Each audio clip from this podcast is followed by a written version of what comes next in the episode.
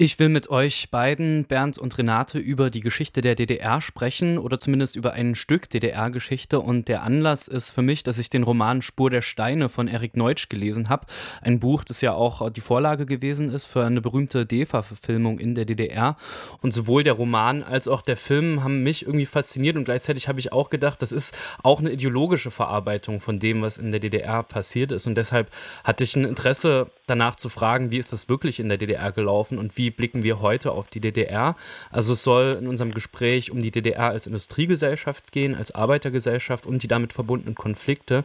Und ich würde euch äh, am Anfang aber gerne erstmal noch eu eurem Interesse fragen, ähm, dass ihr euch heute ja noch immer mit der DDR auseinandersetzt. Ihr habt ja beide in der DDR gelebt und ich denke, man kann sagen, dass ihr zu einer linken Opposition in der DDR gehört habt. Jetzt ist es 30 Jahre her, dass es die DDR nicht mehr gibt. Was würdet ihr denn sagen, ist denn heute immer noch ein Grund, sich mit dieser Vergangenheit zu beschäftigen und was ist vielleicht das Aktuelle an so einer Auseinandersetzung? Vielleicht erst Renate, dann Bernd.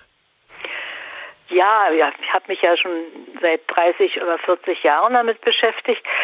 Aber äh, es gab eigentlich immer auch ein übergeordnetes Interesse, also nicht nur einfach zu erfahren, was war die DDR und wie hat sie funktioniert und wie waren die Strukturen, wie war die politische und ökonomische Situation, sondern eigentlich hatte ich von Anfang an immer im Hinterkopf den Gedanken, war die DDR wirklich eine Alternative sozusagen eine Alternative zu einer Ausbeutungsgesellschaft, eine Alternative, heute würde ich sagen, zu einer kapitalistischen Gesellschaft.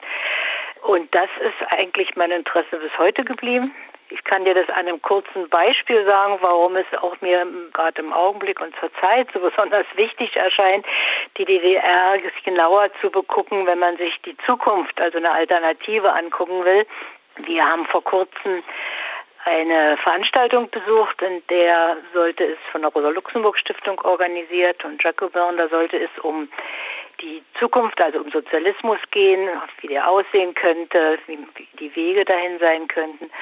Und es gab auch eine große Abteilung, die hat sich mit der DDR beschäftigt und da wurde gefragt, was kann man denn von der DDR übernehmen für eine sozialistische Gesellschaft. Und dann gab es eine Veranstaltung, unter anderem auch mit Christa Luft, eine führende Ökonomin in der DDR gewesen, der Wendezeit auch beschäftigt mit der, mit der DDR-Ökonomie, auch eine Funktion in der Wendezeit. Und dann gab es eine Veranstaltung, die darauf hinauslief, dass diese führende Ökonomin erklärt hat, welche schönen Sachen es in der DDR gab, die unbedingt übernommen werden müssten. Und sie sprach also auch über die Rolle des Staates, über die Rolle der Kombinate. Sie sprach darüber, über die guten Sozialprojekte und anderes. Und sie hat sozusagen nichts weiter gemacht, als die Teile der DDR verlängert in eine angebliche Alternative, ohne einmal wirklich die, ja, auch die Klassenstrukturen und die sozialen Strukturen und die diktatorischen Strukturen dieser Gesellschaft zu benennen. Und das ist das Problem. Ich finde, dass heute relativ häufig vorkommt, sich auf die DDR zu beziehen, wenn man in die Zukunft blicken kann und will. Und das, denke ich, müsste man mit einer wirklich klaren, guten DDR-Analyse zerstören. Man muss einfach sagen, eine Alternative geht nur jenseits von Kapitalismus und sogenannten Realsozialismus herzustellen. Und das ist also auch wieder heute mein Motiv, sich mit der DDR oder überhaupt mit diesen äh, Ostblockstaaten oder mit der Sowjetunion zu beschäftigen. Ja, gerade dem letzten, was Renate sagte, kann ich mich ja nahtlos an, anschließen. Das ist sozusagen der Ausgangspunkt in gewisser Hinsicht auch meiner Beschäftigung mit der DDR gewesen, äh, eine Alternative zum Kapitalismus zu schaffen, die eben nicht dort landet mit einer Bauchlandung, wo eben der gesamte Ostblock landet ist. Man muss ja dazu sagen, das wird meistens in der Diskussion über die DDR vergessen. Die DDR war sozusagen ein halbes Land sie war aber ein Satellitenstaat der großen, großen Sowjetunion.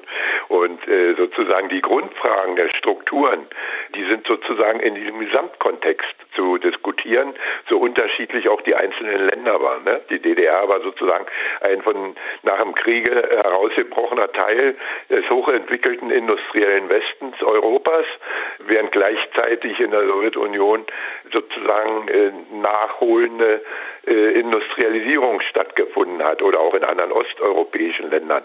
Äh, ich sag mal, äh, Schreckensbeispiel noch auch bis 1989 die viel schlimmere äh, Diktatur Ceausescus in Rumänien. Ne? Also nur um auf die Facetten, sozusagen Facettenreichtum des Problems einerseits aufmerksam zu machen und andererseits alle zu zwingen, über das System als System nachzudenken und nicht nur über die DDR, die ihre Spezifik hatte. So, äh, und dann sind wir bei einer Frage, die so gut wie nie gestellt wird, dass wir das Ganze eben historisieren müssen. Ja, wenn wir über DDR als Industriegesellschaft reden, dann reden wir sozusagen Kriegszerstörung mal davon abgesehen, aber dann reden wir über eine entwickelte Industrie, eine der höchsten Industriegesellschaften der Welt zur damaligen Zeit nach 1945 zunächst mal. So und während die Sowjetunion selber hervorgegangen ist und ihr ganzes System, was sie dann auch dem Ostblock aufgedrückt hat, aus einer nachholenden Industrialisierung, ne, mit einer äh, sozusagen terroristischen Welle hat sie in kürzester Zeit äh, sozusagen die Industrialisierung, die Urbanisierung und so weiter nachgeholt, die im Westen Europas oder auch in den USA in sehr viel längerer Zeit vorangetrieben worden war. So, und wenn wir in diesem historischen Kontext, auch historischen Kontext von, von Ökonomie denken, dann kommen wir langsam eben genau auf die Fragen, was konnte daraus eigentlich nur hervorgehen, wie war die Klassenstruktur, äh, was für eine Art von Diktatur war das, eine große Debatte über die Klassenstruktur und die Sozialstruktur und die Produktionsverhältnisse in der Sowjetunion gab es ja schon seit den 20er Jahren und dann natürlich nochmal in den 60er Jahren. Und jetzt noch Schlussapotheke. Die Zeit, in der der Film Spur der Steine in der DDR entstand, war insgesamt eine Zeit, die durch Reformdiskussionen im gesamten Ostblock geprägt war, die ausgelöst wurden durch Khrushchevs Geheimrede, äh, indem er sozusagen die Verbrechen Stalins anklagte. Und da begann ein Prozess in dieser stalinistischen Weltbewegung, kann man sagen, der quasi alle Teile erfasste äh, und immer wieder zu neuen Krisen führte, zu Austritten, zur Herausbildung neuer linker Strömungen. Also im Westen hieß es dann die neue Linke und so weiter, die ja ursprünglich hervorgegangen war aus britischen Kommunisten, die ausgetreten sind nach 56. New Left sozusagen war von dort her das Wort, was dann die 60er Jahre prägte. Also in diesem gesamten historischen Kontext müsste man das einordnen und dann eben auch die spezifische Variante DDR. Und das ist natürlich interessant, wenn man das historisch sieht, äh, weil man dann im 20. Jahrhundert verankert ist, bei einigen Ländern vielleicht sogar noch mit den Strukturen des 19. Jahrhunderts. Und jetzt sind wir im 21. Jahrhundert. Nachholende Industrialisierung fällt dann sozusagen zusammen mit der Krise der industriellen Produktionsweise überhaupt. Ne? Stichwort jetzt Umwelt, was in den 80er Jahren eine zentrale Problematik war. Und jetzt sind wir nochmal 50 Jahre weiter äh, sozusagen und beschäftigen uns mit Klima und den globalen Krisen, äh, die eben doch sehr viel deutlicher mit dieser Krise äh, des Gesamtsystems von industrieller Produktion verbunden ist. Also bevor, bevor, bevor Bernd jetzt den großen Bogen schon gespannt hat, würde ich gerne noch mal einen Satz zu deiner Eingangsfrage mit einem Satz zurückkommen. Ähm, dieser Versuch aus der DDR-Geschichte oder auch aus der Geschichte des, des Ostens äh, so Zukunftsperspektiven zu entwickeln, die resultieren natürlich auch ganz stark aus so einer Verteidigungshaltung. Da, wo eben die DDR oder der Osten so niedergemacht wird, da stehen dann eben so Gegenbewegungen. Aber ich hatte schon mehrere Male Gelegenheit, das ist ja auch nicht neu, diese Haltung zu sagen, dass es nichts Dümmeres gibt, als aus so einer Verteidigungshaltung raus sich der Aufgabe zu entledigen, ganz genau festzustellen und zu analysieren, warum wir diese Art und diesen Typ von Gesellschaft nicht mehr haben wollen und auch nicht in Ansätzen und auch nicht nur in klein, sondern wir wollen wirklich eine, eine ganz neue, andersartige Gesellschaft, die weder was mit dem Realsozialismus noch etwas mit dem Kapitalismus zu tun hat. das war nochmal so eine Ergänzung zu deiner Frage, was so die, die aktuellen Interessen sind, warum ich auch denke, warum wir wieder mal verstärkt auf die DDR-Geschichte zurückkommen sollten und das auch in dem Zusammenhang auch richtig toll ist, dass du das hier mal noch mal thematisierst. Gibt ja auch eine neue Generation, die wieder neu über solche Dinge nachdenken sollte. Mhm.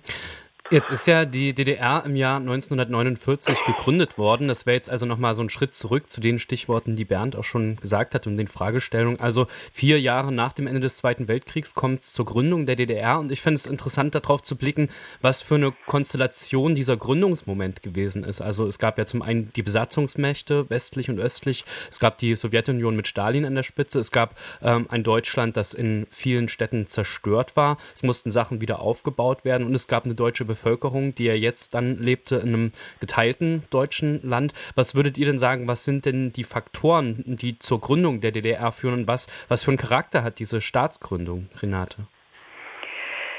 Ja, die, die Staatsgründung selber äh, hing natürlich mit der Teilung Deutschlands zusammen und mit den Besatzungsmächten, mit der Aufteilung die dann dazu führte, dass die jeweiligen Besatzungsmächte ihre Staatsgebiete sozusagen zu äh, eigenständigen Gebieten erklärten. Wobei natürlich, das ist auch interessant, wobei ja noch eine ganze Zeit trotzdem Deutschland als einheitlicher Staat gedacht wurde. Ich weiß nicht, ob das äh, jetzt zu weit führt, aber ich bringe mal so einen Ausblick. Selbst der Mauerbau und die Schließung der Grenze 1961, noch zu diesem Zeitpunkt gab es eigentlich in der Bevölkerung so das Gefühl, das kann nicht lange dauern, die Grenzen werden bald wieder aufgemacht. Und äh, da sieht man mal, wie lange dieses, dieser Gedanke, dieses von einem einheitlichen Deutschland, das ja auch noch jahrelang auch noch von, von Stalin selber und von den Mächten, Westmächten selber getragen wurde, wie lange der noch anhielt. Dennoch, du hast recht, die Sta also du fragst nach den Staatsgründungen und die sind so ein so ein Ergebnis natürlich dieser Aufteilung und dieses Manifestieren Wollens sozusagen der Kolonien der jeweiligen der eroberten Gebiete. Vielleicht will Bernd dazu noch was anderes sagen. Ich würde gerne auf mein Lieblingsthema, welches ja auch in deiner Frage steckt, zurückkommen. Und das ist, da hattest du auch ein bisschen gefragt, nach dem Charakter auch dieser Nachkriegszeit. Und da würde ich nur sagen, dass wenn man das jetzt bezogen auch auf die Arbeiterbewegung und die Geschichte der Arbeiterbewegung, in die sich ja dieser Staat ja auch irgendwie einordnen möchte, Diktatur des Proletariats. Und ähm, dann denke ich, muss man betonen, dass nach 1945 ein erstaunlicher Aufschwung, und zwar in ganz Europa, nicht nur in der DDR und nicht nur in Deutschland, der Arbeiterbewegung vor sich ging. Also äh, Leber in England und äh, die, kennt die Mitbestimmungs- und Montanbestimmungsvorgänge und die starken Gewerkschaften in Westdeutschland, also im Westteil. Und in der DDR war das auch irgendwie ganz klar. Jetzt äh, wird ein Arbeiterstaat gegründet, der also jetzt wirklich und tatsächlich stärkere Rechte für Arbeiter einräumt. Die DDR auf der DDR-Hälfte war eine starke Industriearbeiterschaft. Die hatte ja auch große Erfahrungen, gerade auch im Süden der DDR, große Erfahrungen in Arbeiterkämpfen der 20er Jahre gesammelt. Die gab es ja noch, die Menschen, die damals beteiligt waren.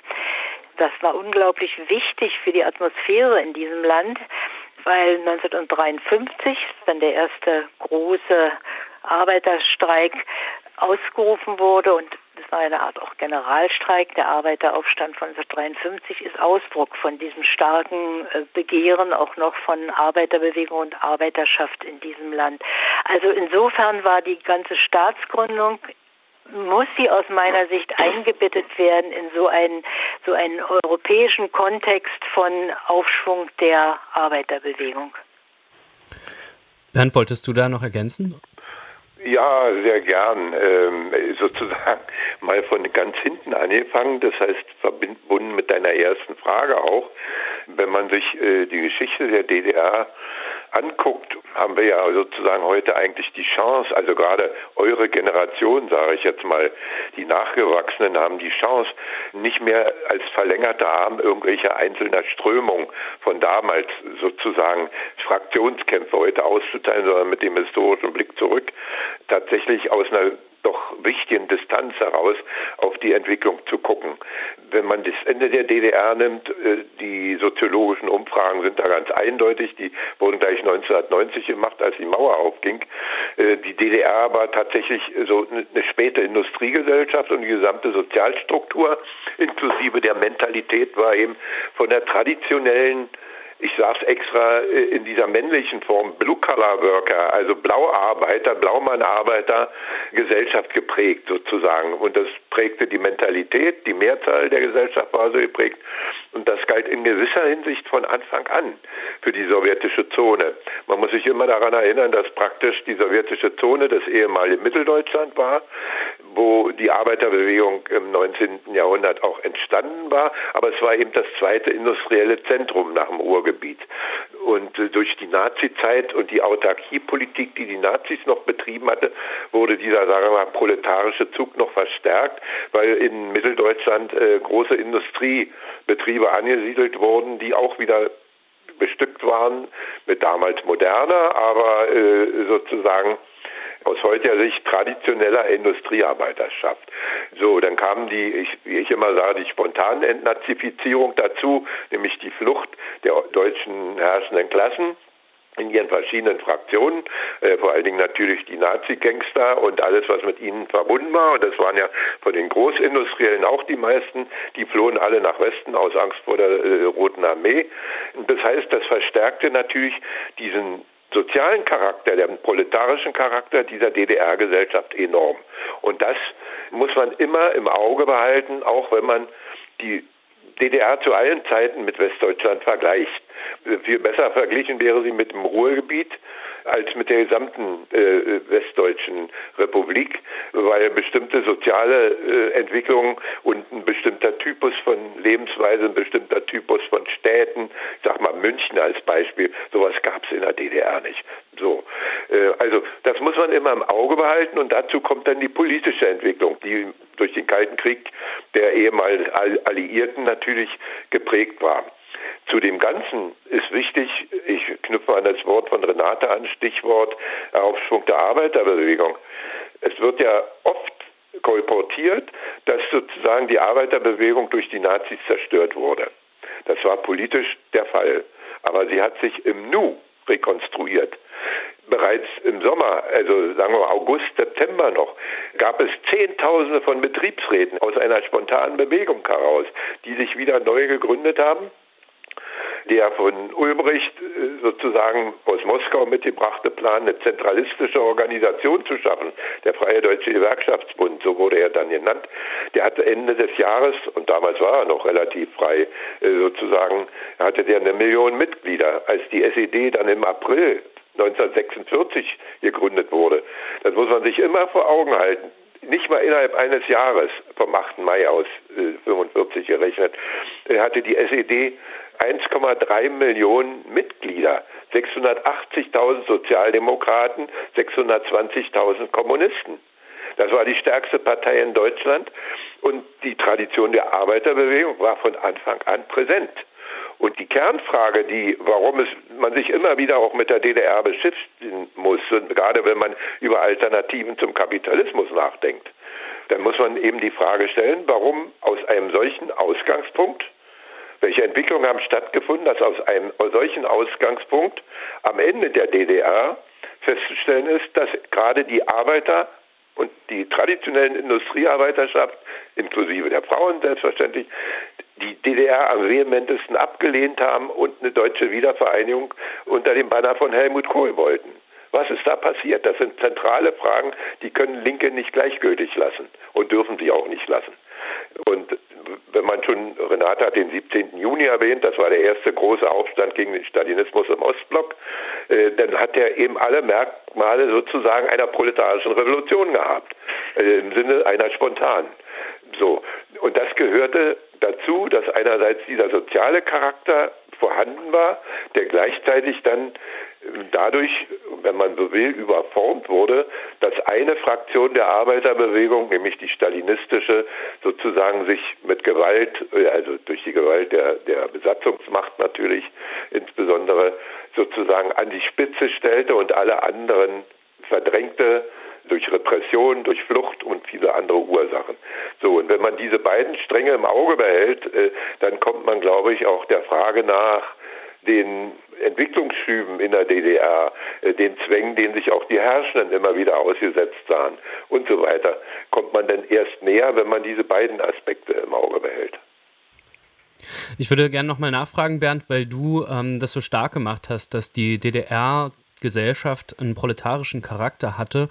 Und ähm, das Stichwort der Industriegesellschaft ist ja auch immer wieder aufgetaucht. Und ich würde gerne mhm. nochmal genauer verstehen, was äh, dieser Aufbau oder Wiederaufbau der Industrie in der DDR bedeutet hat. Und wenn ich das richtig sehe, dann gehört ja zu den besonderen Bedingungen auch, und das ist ein Unterschied zu, zu Westdeutschland, dass in der sowjetischen Besatzungszone viel Industrie abgebaut worden ist und in die Sowjetunion gebracht worden ist durch die mhm. ähm, sowjetische Besatzungsmacht. Ähm, genau, was würdest du denn sagen, waren die Bedingungen, unter denen denen dann da eine Industrie wieder aufgebaut wurde? Hm. Naja, du hast ja praktisch das Stichwort Reparation jetzt schon in, in die Debatte geworfen. Man muss eben sagen, dass in der sowjetischen Zone wir sprechen ja bis 49 so, also auf jeden Fall davon, dass in der sowjetischen Zone die Schulden ganz Deutschlands an die Sowjetunion bezahlt wurden. Ja, so Westdeutschland die Reparationen, die wurden relativ bald eingestellt. Es gab auch welche an die Westmächte, aber die wurden relativ schnell eingestellt und die DDR musste sozusagen den Preis des Wiederaufbaus der Sowjetunion nach den Schandtaten der Nazi-Wehrmacht und so weiter bezahlen. Also das gehört natürlich zu den restriktiven Ausgangspositionen, die dann für eine selbstständige Entwicklung in der DDR mit dazu gedacht werden müssen. Das zweite ist natürlich, dass durch die Teilung Deutschlands die DDR praktisch ohne Grundstoffindustrien, ohne die großen, die im Ruhrgebiet einerseits und in Oberschlesien, jetzt sozusagen polnisch nach dem Krieg, sozusagen verloren gegangen waren. Das heißt also, die Verflechtung der mitteldeutschen Industrie dann ich sag mal jetzt nach dem Kriege der ostdeutschen Industrie, blieb dann vor allen Dingen natürlich äh, mit Westdeutschland vorhanden, äh, was immer wieder im Zuge des Kalten Krieges zu Friktionen führte, logischerweise. Und die DDR hatte ganz klar die schlechteren Ausgangsbedingungen, weil eben Westdeutschland hm, durch die Kredite, die sie aus den USA und so weiter bekam, wie ganz Westeuropa, Stichwort Marshallplan, der Aufschwung sehr bald sich durchsetzte, während die DDR immer bis weit in die, in die, in die 50er Jahre hinein nicht mal das Vorkriegsniveau bei vielen Versorgungskriterien sozusagen von Lebensmitteln, Butter, Milch und Pipapo, also und allem anderen abgesehen, ja, so, dem immer hinterherhinkte.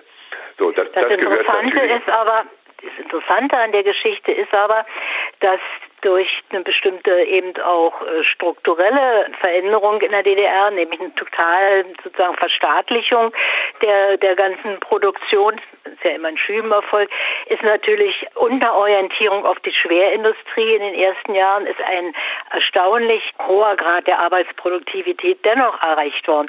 Es ist so, dass das, äh, ich kenne es aus den Gewerkschaftsdiskussionen, dass voller, voller Erstaunen sozusagen festgestellt wurde, was das für eine, was die sie für eine Leistung erbringen, trotz dieser erschwerten Bedingungen. Und ich denke, dass, weil das muss man einfach mitdenken, weil man sonst begreift man, glaube ich, auch nicht so richtig die Problematik der DDR-Wirtschaft. Dieser Aufschwung, der also in den ersten Jahren durch die Orientierung auf Schwerindustrie und durch die Orientierung auf diese zentralistische, monopolistische Struktur, Wirtschaftsstruktur, die ja dann sozusagen in der Lage war, die ganzen Dinge, die Arbeitskräfte dahin zu transportieren, wo sie auch hingehören, zu verpflichten teilweise auch. Also diese, diese Art der Wirtschaftsführung hat wirklich, und diese monopolistische Strukturen, die haben wirklich einiges erreicht, einen großen Schub erreicht.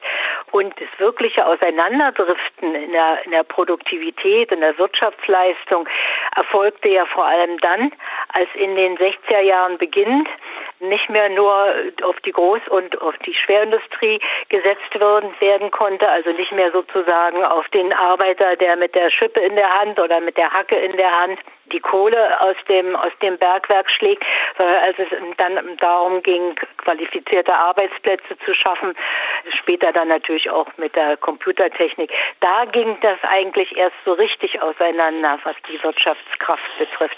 Und das, ich habe es nur darum erwähnt, weil ich denke, dass das ein, ein sehr starker Punkt ist, wenn man über die DDR-Wirtschaft nachdenkt und äh, überhaupt über die DDR-Gesellschaft und ihr Untergang dann oder ihr Versagen oder ihre Art und Weise, die dann also nicht mehr zu irgendeiner wirklich Entwicklung weder für die Einzelnen noch für die Gesamtgesellschaft geführt hat, sondern fast zu einer Art Rückentwicklung. Mhm. Ich würde, denke ich, im Gespräch auch nochmal auf so die Krisendynamik in der DDR zurückkommen. Aber Renate, ich würde gerne bei dir nochmal nachfragen, weil du ja gesagt hattest, so am Anfang der DDR war eigentlich die europäische Arbeiterbewegung in einem Aufschwung und das traf auch auf die DDR zu. Äh, und dann ist äh, für mich die Frage, wie sich das so weiterentwickelt hat und auch mit sozusagen in den Charakter der DDR-Gesellschaft eingeflossen ist. Also es gibt äh, von Jörg Rösler ähm, so ein Einführungsband zur Geschichte der DDR im, im Papyrossa Verlag. Das ist ja jemand, der vielleicht im Gegensatz zu euch mit mit einer gewissen Sympathie auch auf die Geschichte der DDR blickt. Aber was ich da interessant fand und was für mich Fragen aufgeworfen hat, war, dass äh, er da in diesem Buch schildert, dass es am Anfang der DDR durchaus sowas wie Selbstverwaltungsbestrebungen gab, zumindest Ansätze für eine Mitbestimmung der Arbeiter in den Betrieben. Und das ist ja aber was, was relativ schnell wieder rückgängig gemacht wurde. Ähm, Warum war, war, war denn die DDR, die sich eben so als Arbeiter- und Bauernstaat verstand, gegen solche Mitbestimmungsbestrebungen äh, und wie ist da auch äh, vorgegangen worden? Äh, ja, zum Teil stimme ich ja dem Jörg Rösler da mit ihm überein, aber diese Formulierung ist aus meiner Sicht, die du auch eben, wo du ihn quasi zitiert hast, ist so nicht richtig.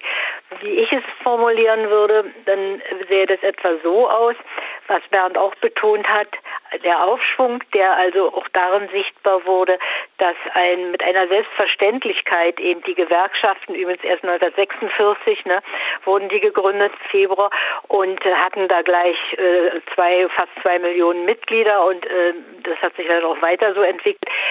Es gab Betriebsräte am Anfang, das waren wirklich selbstverwaltete Organe, aber danach gab es keine selbstverwalteten Organe mehr.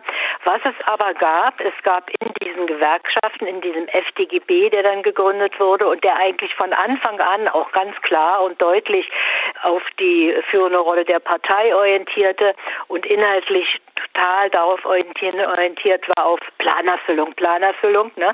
Also dass die Gewerkschaften dafür zuständig seien, die die die Lohnabhängigen oder die Arbeiterinnen und Arbeiter zur Planerfüllung anzuregen, den sozialistischen Wettbewerb zu organisieren.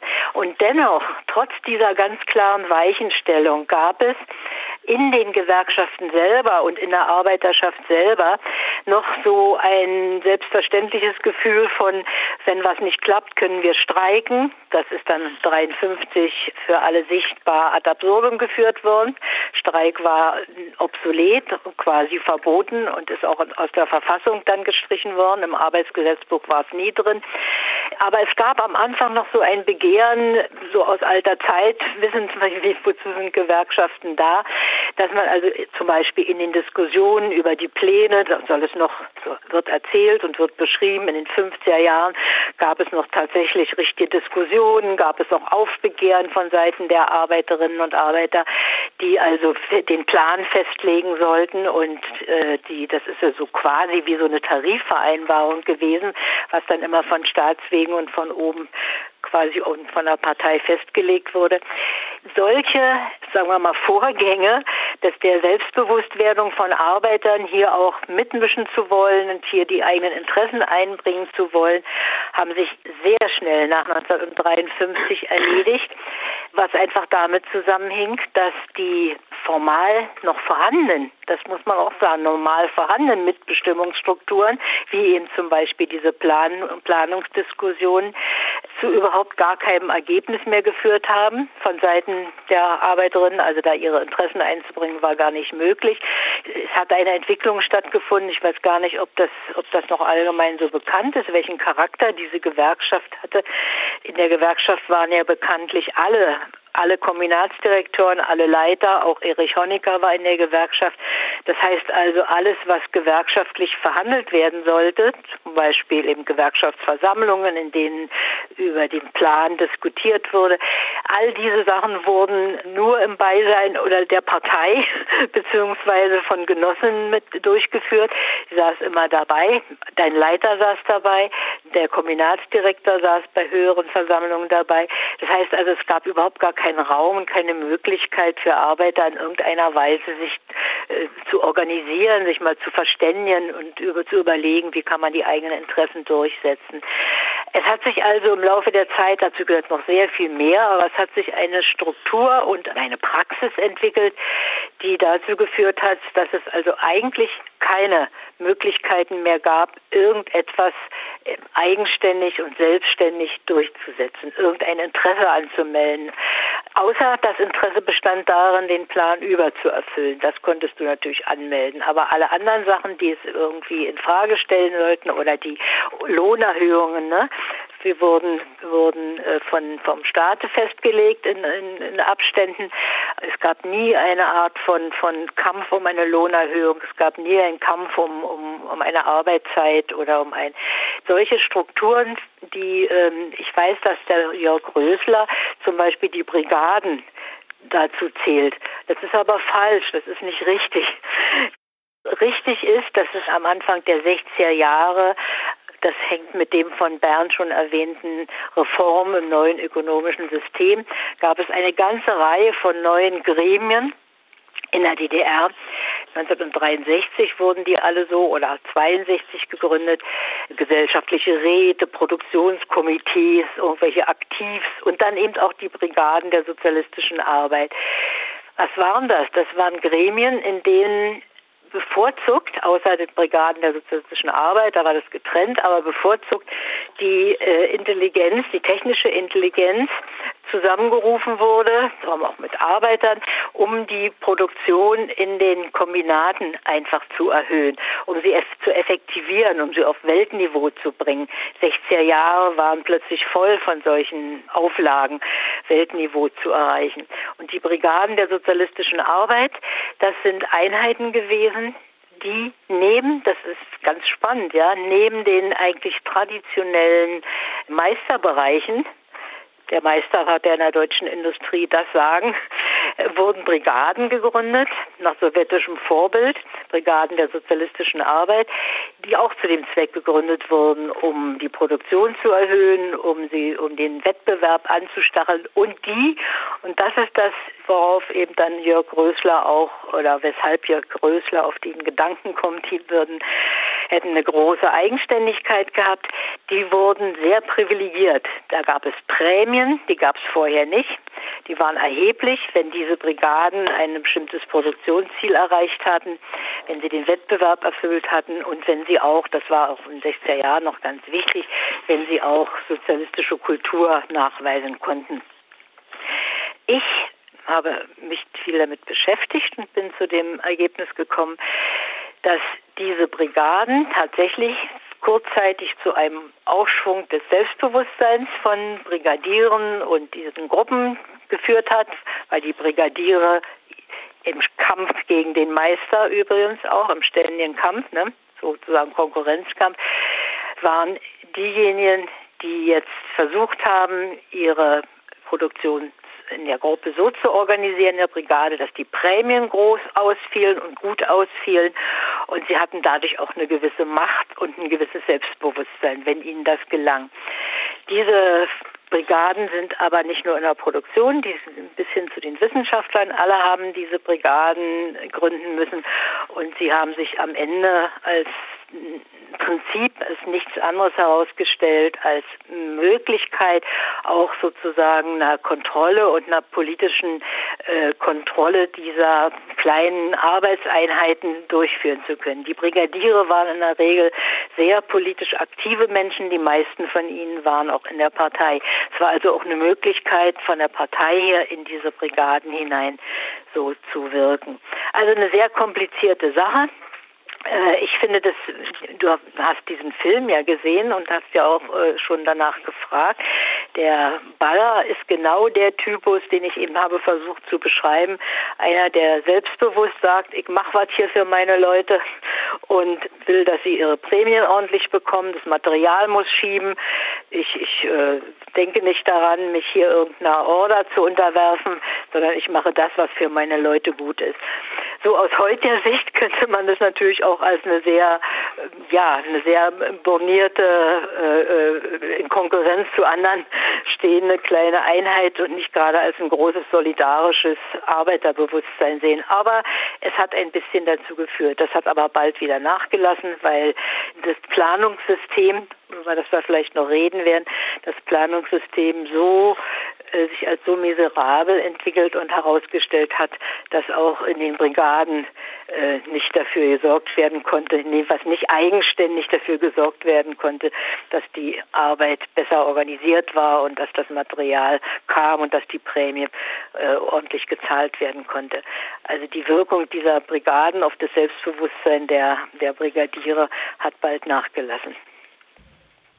Renate, jetzt hast du ja so ein Paradox beschrieben, nämlich dass die DDR als Staat sich in die Tradition der Arbeiterbewegung stellt. Und dann haben wir aber diese offiziellen Organe der Arbeiterbewegung, Gewerkschaft und Partei.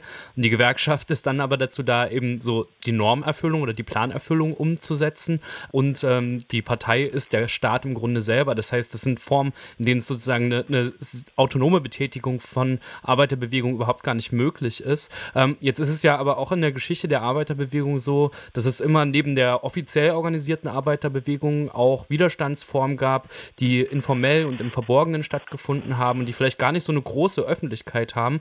Und dazu gehören ja auch so bestimmte Sachen wie so ein bestimmter Produzentenstolz, ein gewisser Eigensinn, äh, wie sich Arbeiterinnen und Arbeiter verhalten.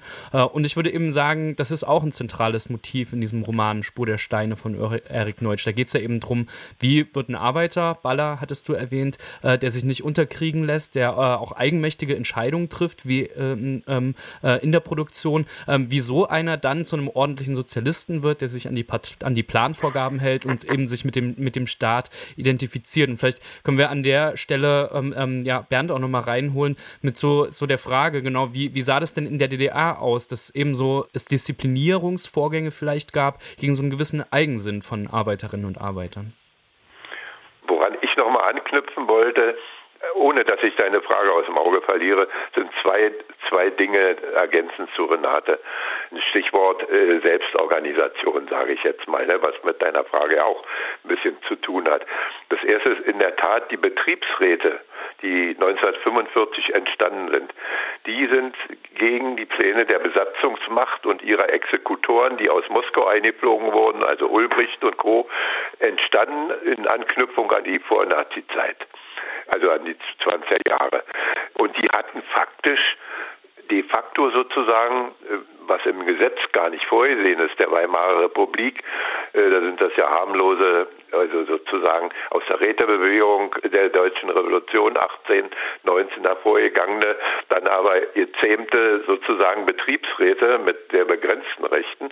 Äh, de facto hatten die aber nach dem Kriege das Sagen in den Betrieben. Weil die Eigentümer geflohen waren, die Manager waren weg und jetzt ging es darum, die Produktion anzukurbeln.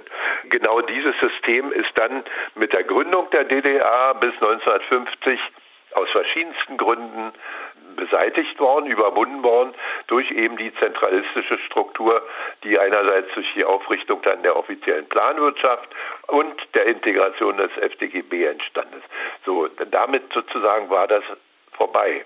Und der 17. Juni hat nochmal ganz klar gemacht, dass die Herrschaft in der DDR, die sich auf die Arbeiterklasse beruhte, und die Arbeiterklasse selber zwei getrennte Schuhe waren. Ganz verschiedene Dinge.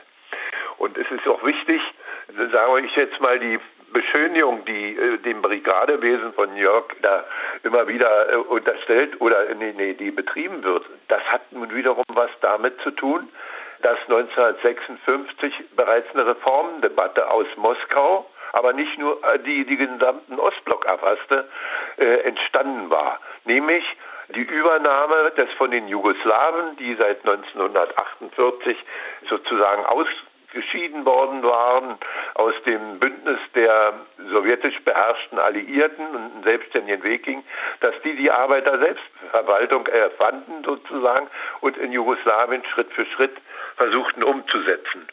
Und das war der Bezugsrahmen, in den dann bereits die Reformdebatten um 1956 gestellt waren. Arbeiter Selbstverwaltung. Und ein Stück weit musste sich auch Ulbricht und Co. mussten sich sozusagen diesen Debatten stellen und sie richteten bestimmte Formen ein, die sie unter Kontrolle zu halten versuchten. Dazu gehörten dann schon die ersten Brigaden, die sie auch gründeten, Produktionsräte und so weiter und so fort.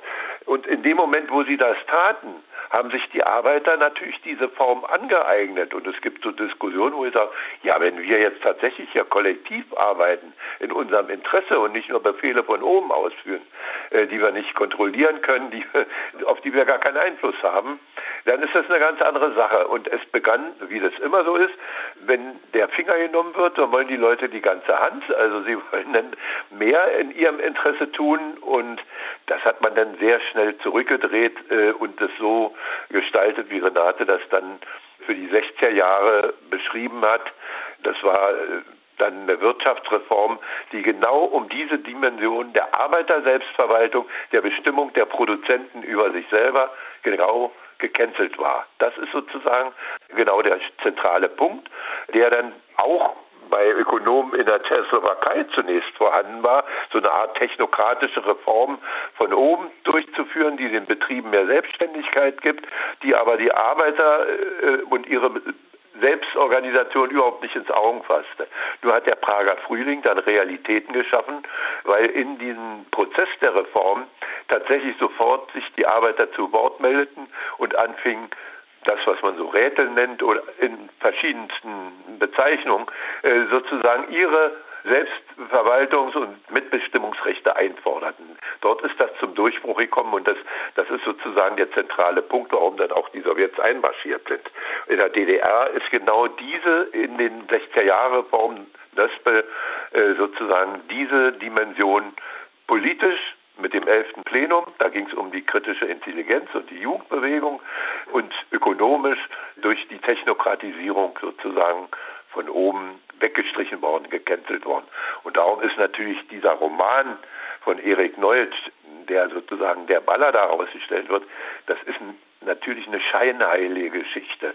Die Arbeiter in der DDR haben nicht auf die Partei geschworen, am Ende gute Sozialisten zu werden und so fort. Das ist vielleicht bei einzelnen jungen Leuten, die an das Ganze geglaubt haben, dann eingetreten sind, aber sozusagen der rebellische Typ von Arbeiter, der jetzt zum treuen Staatsbürger wird und äh, an die Planerfüllung äh, des Staates, den, den hat so in diesen jedenfalls nicht als, als Typus, als relevanter Typus gegeben.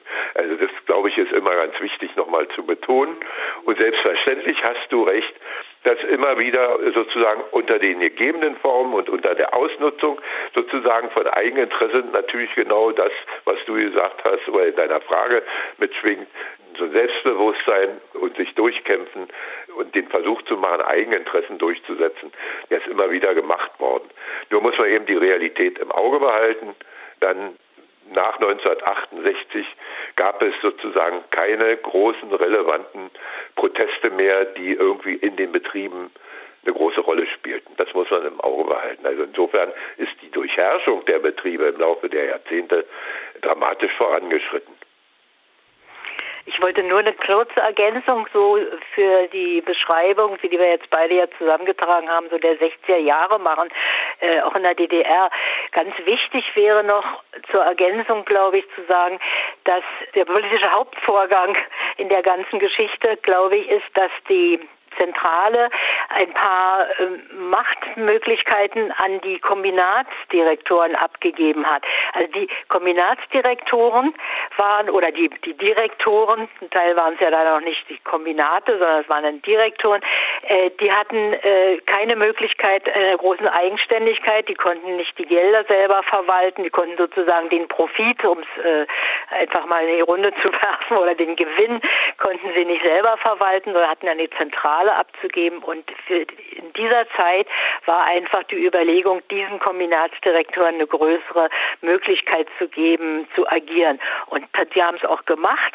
Und zwar nicht im Interesse der Arbeiterin. Denn anders als in der CSSR ist in der DDR kein Streikrecht in dieser Zeit eingeführt worden. Also sozusagen äh, etwa ein Mittel, um es diesen Kombinatsdirektoren ihrer Willkür entgegenzusetzen und ihre Interessen da irgendwie zum Ausdruck zu bringen, sondern hier wurde in der DDR wurde 1968 das formal noch vorhandene Streikrecht aus der Verfassung gestrichen. Das war in anderen Ländern anders, aber hier war es wirklich äh, ein sehr bürokratischer Akt, der diese Arbeiterinneninteressen nicht berücksichtigte. Ich wollte es nur zur Ergänzung sagen mhm. für die 60er Jahre, um die nochmal so zu begreifen, was sich da abgespielt hat. Ja, das war das, was ich im technokratischen Reform meinte, genau um diese Selbstbestimmungs äh, der Produzenten gekillte äh, Art und Weise, jetzt äh, sozusagen die Wirtschaft flexibler zu machen, diesen Versuch, ne? also von oben indem den Direktoren sozusagen etwas mehr äh, Kompetenz und, und Möglichkeit geboten wurde. Und interessanterweise sind die 60er Jahre in der Beziehung so geendet, dass die ähm, Zentralisierung noch zugenommen hat und die Rolle der Plankommission dann in den 70er Jahren, Anfang der 70er Jahre eine noch viel größere Rolle und noch eine größere, stärkere Bindung an die Partei als zuvor hatte. Das ist so interessant. Also das Gegenteil ist erfolgt, ne, im Ergebnis.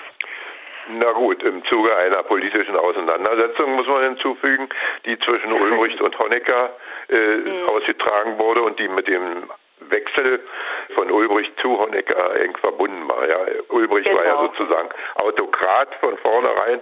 Der hat sozusagen neben der klassischen Polit- und Parteibürokratie und ihren alten Strukturen hat er so sich seine Stäbe zusammengeholt, um was durchzusetzen jetzt im Sinne dieser technokratischen Reformen auch in Abgrenzung übrigens zu den Sowjets. Äh, ein Grund, weshalb er dann von den eng mit Moskau verbundenen Leuten um Honecker gestürzt werden konnte. So, die dann wieder die klassische zentralistische äh, Parteimaschinerie in Gang brachten und mit der Wirkung, die Renate eben beschrieben hat. Genau. Ich würde jetzt vielleicht gerne noch mal kurz auf die Frage von Lukas nach den, sagen wir mal, informellen Eigensinnigkeiten oder so, ja, eingehen. Mhm. Habe ich dich da richtig verstanden? Ja. Mhm. Es ist ein wirklich großes Problem und wer sich damit beschäftigt, muss irgendwie überlegen, wie er, welche Haltung er dazu findet. Mein Vorschlag ist eigentlich der, wenn ich mir die Geschichte sozusagen, die die DDR-Geschichte unter dem Aspekt der Entwicklung der Arbeiterbewegung angucke, dann stelle ich fest, dass die klassischen Arbeiterbewegungsstrukturen und Mittel des Kampfes verloren gegangen sind. Die gab es nicht mehr. Es gab keine, keine eigenständige autonome Öffentlichkeit am Ende. Also die Entwicklung ging dahin, sodass am Ende die nicht mehr vorhanden waren. Es gab keine, keine Öffentlichkeit, in der Arbeiter sich autonom hätten sammeln können am Ende mehr. Es gab keine Streiks mehr und Möglichkeiten, sich in der Weise kollektiv, in irgendeiner Weise kollektiv zu agieren und für eigene Interessen einzustehen. Und ich denke, da können wir uns auch einigen. Es gibt so der Begriff Kollektivität und Arbeiterbewegung, der hängt, denke ich, sehr eng zusammen. Äh, was es aber natürlich gab, es gab eine Arbeiterkultur. Also es heißt also, Arbeiter sind Arbeiter geblieben. Sie haben Stolz zum Beispiel auf ihr Produkt weiterhin gehabt, was man daran merkt, dass äh, sie geflucht haben, auch gerade am Ende zu, als es immer schlimmer wurde, dass sie nicht ordentlich arbeiten können, dass das Material nicht schiebt. Also so ein Arbeiterbewusstsein war da und es war natürlich, es war auch, wie wir es in allen äh, Lohnarbeitergesellschaften kennen, es gab schon ein, ein Selbstbewusstsein, sich nicht bis zum Get-No ausbeuten zu lassen. Also vielleicht langsamer zu arbeiten, wenn es nicht anders ging oder also Krankschreibungen zählen manche hinzu. Da bin, das finde ich schon sehr problematisch, weil ich denke, weder im Westen noch im Osten sind Krankschreibungen wirkliche Widerstandsaktionen oder Widerständigkeiten. Aber wenn ich Eigensinn so verstehe, dass man versucht, seinen Status, in dem Fall also Status des Lohnarbeiters, des abhängig Beschäftigten, zu verteidigen und nicht irgendwie, äh, also sozusagen den irgendwie auch mit Stolz zu verteidigen und zu sagen, ich bin Arbeiter, ich lasse mich das, lass dieses oder jenes nicht mit mir machen, ähm, dann äh, denke ich, waren Arbeiter vergleichbar mit westdeutschen Arbeitern haben sich genauso verhalten. Wir haben verschiedentlich solche Vergleiche mal gemacht, so auch in Gesprächen und haben festgestellt, dass es auch zu bestimmten Zeiten ganz ähnliche Arten der, des Eigensinns gab, im Westen wie im Osten. Ich würde nur in keinem Fall das in irgendeiner Weise mit Widerständigkeit verwechseln wollen. Weil Widerständigkeit hat für mich immer etwas, etwas Bewusstes, also sagen wir mal, sich auch gegen ein etwas Systemisches ein bisschen. Wenn ich allein nur, das kann ich natürlich machen, das kann ich auch als Widerstand bezeichnen, wenn die Leute angefangen haben, sich andere Arbeiten zu suchen, weil es bei der Betrieb X keinen Kindergartenplatz gab, dann haben sie gewechselt, Fluktuation haben zu Recht das die Herrschenden genannt und haben es so notiert, äh, weil es schrecklich war. Sie wollten natürlich keine Fluktuation, sie wollten, dass die Leute am Platze bleiben. Arbeitskräftemangel war aller Orten in der DDR. Wenn du vorschlägst, dass man diese, sagen wir mal, dass sich darum sorgen, dass es einem in diesem gesamten Arbeitsregime einigermaßen geht und man den Platz findet, der einem gefällt, der einem genügt, der, der auch den Umständen genügt, zum Beispiel den familiären, äh, ja, dann haben die Arbeiter der DDR das gemacht, aber wie gesagt, ich würde es nie mit, mit einer Widerständigkeit und in keinem Fall in irgendeiner Weise mit so einem arbeiterbewegten äh, politischen Verständnis verwechseln wollen. Damit hatte es aus meiner Sicht nichts zu tun. Ich würde das gerne in einer Hinsicht ergänzen. Wir hatten mit dem Aufschwung der Arbeiterbewegung nach dem Kriege letztlich auch unter der sowjetischen Besatzungsmacht auch ein Aufschwung, äh, den, den Versuch der Wiederherstellung von Strukturen der verschiedenen Gruppen der Arbeiterbewegung, äh, nicht nur der sozialdemokratischen und kommunistischen oder stalinistisch-kommunistischen, sondern aus der Immigration kamen dann zurück Leute oder aus dem Untergrund kamen Leute, die haben dann sozusagen wieder angefangen, ihre alten Gruppen zu formieren, seitens der Rätekommunisten, seitens der Anarchisten, seitens der Trotzkisten und haben allerdings dann schon unter illegalen Bedingungen sozusagen agiert. Oder die verschiedenen sogenannten Zwischengruppen der Arbeiterbewegung, worunter man die verschiedensten, zum Teil aus der Sozialdemokratischen Partei, zum Teil aus der Kommunistischen Partei hervorgegangenen Splittergruppen versteht, die zwischen SPD und KPD stand. Die haben nach dem Kriege äh, tatsächlich versucht, sich zu rekonstruieren ne? und im Zeichen der Besatzungsmächte. In der sowjetischen Zone sind die dann mit der Stalinisierung seit 1948 alle zerschlagen worden. Die letzte Gruppe der traditionellen Arbeiterbewegung, die man in der DDR ja enttarnt, dann zerschlagen und mit äh, Repressionen behandelt hat, also langjährigen Zuchthausstrafen. Äh, das war eine, eine Gruppe der äh, Freien Arbeiterunion Deutschlands, der FAU, die selbst im FDGB und ich glaube sogar als SED-Mitglieder sich verkleidet hatten, damit sie überhaupt einen Resonanzboden finden. Das muss man immer mitdenken die traditionelle Arbeiterbewegung von links bis rechts, also inklusive der aus der Östungarischen Gewerkschaft, also der christlichen Gewerkschaften kommenden, die sind alle zerschlagen worden. Diese Tradition gab es nicht mehr. Was es dann gab, ist praktisch ein Neubeginn von Opposition oder äh, eigentlich in den 50er Jahren hatten wir dann immer nur Jugendopposition, nicht mehr die traditionelle, aus der traditionellen Arbeiterbewegung kommende. Die waren entweder im Knast oder sie waren im Westen. Und es gab dann mit 56 einen Neuanfang, der zum Teil aus der Intelligenz her kam, zum Teil eben dann auch in die Partei ging. Und das ist ein wichtiger Punkt auch für die weitere Entwicklung. Die Opposition, die sich dann entwickelte, entwickelte sich in der Regel außerhalb der Betriebe. Aber für sie war ein zentraler Fokus immer die Arbeiter-Selbstverwaltung über viele Jahre hinweg, bis in die 70er Jahre hinein. Dann wechselte nochmal die Opposition und wir hatten dann mit der Opposition unterm Kirchentag zu tun, die aus anderen Traditionen sich speiste im Grunde genommen.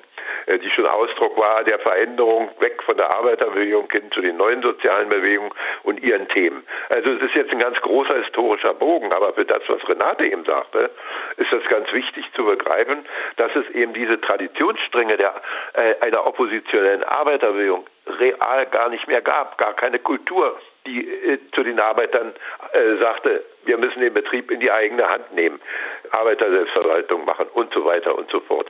Äh, das war ein Versuch der Opposition in den 70er Jahren, auch zum Teil aus den Kirchenumfeldern heraus, genau solche Gespräche mit jungen Arbeitern zu kommen. Das war aber schon eine ganz neue, ganz junge Generation und die ist dann nach einigen ersten Ansätzen bis Ende der 70er Jahre wieder zerschlagen worden. So, äh, das muss man im Kopf behalten, wenn man eben auch den Widerstand oder die Selbstbehauptung in den Betrieben verstehen will. Auch das, wie am Schluss sozusagen äh, die DDR geendet ist, nämlich damit, dass es insbesondere die Arbeiter und Arbeiterinnen waren, die die DDR am massivsten abgewählt haben. So, das gehört mit dazu. Und wenn man, wenn man das unter dem Aspekt der Protest und Form sich anguckt, dann ist tatsächlich davon auszugehen, dass nach und nach in jedem Jahrzehnt mehr, bis kurz vor Schluss sozusagen, die DDR immer mehr auch im Betrieb durchherrscht wurde von oben und eben alle diese traditionellen kollektiven Widerstandsformen nach und nach aus den Betrieben verdrängt wurden durch Repressionen, äh, mehr oder aber nicht nur, sondern auch durch Belohnungssysteme, muss man dazu sagen. Die vorhin erwähnten Brigaden, die sind ja auch durch ökonomische Stimuli sozusagen ins System integriert worden. Also wenn du kollektiv der sozialistischen Arbeit werden wolltest als Brigade, was mit Prämien verbunden war, also mit Geld, dann mussten alle in der Gesellschaft für deutsch-sowjetische Freundschaft sein. So, wer also ausscherte unter renitent war, kam unter kollektiven Druck, weil die anderen ihre Prämien dann nicht kriegten.